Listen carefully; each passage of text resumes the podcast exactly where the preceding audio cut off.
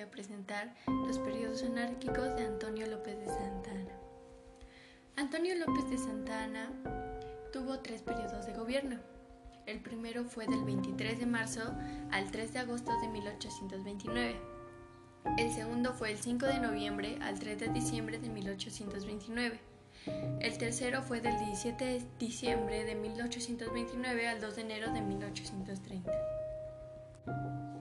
Nació en la villa de Jalapa, Veracruz, el 21 de febrero de 1795.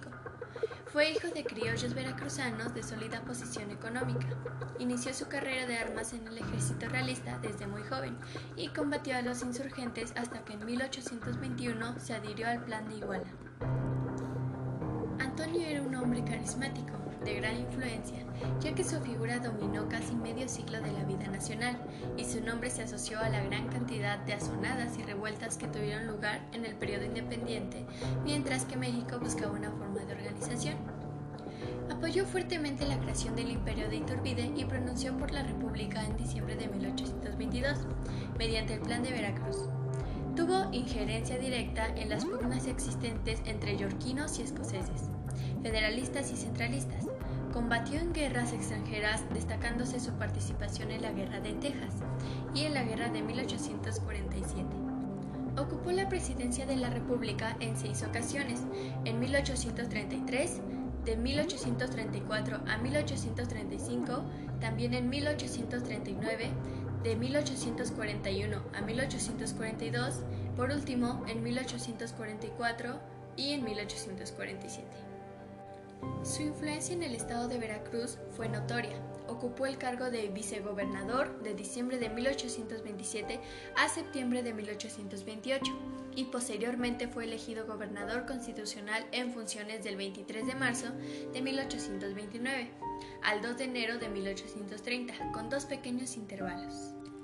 Después de la derrota frente a los norteamericanos en 1848, se exilió en Jamaica, de donde volvió en 1853 para instalar una última dictadura, la cual fue derrocada por la Revolución de Ayucla en 1854. De nuevo en el exilio radico en Santo Tomás, sin perder de vista el desarrollo político de México. Regresó en 1864 por corto tiempo sin lograr ni la adhesión republicana ni el entendimiento francés. Durante meses vivió en Nueva York y en 1866 fue declarado traidor a la patria. En 1867 arribó a la ciudad y puerto de Veracruz sin que se le permitiera desembarcar y finalmente fue hecho prisionero por el jefe militar de Yucatán, quien ordenó el asalto del buque Virginia en el que viajaba López de Santana. Fue conducido a la ciudad de Campeche y puesto a disposición del gobierno juarista. Fue encarcelado en San Juan de Ulúa y juzgado en Consejo de Guerra.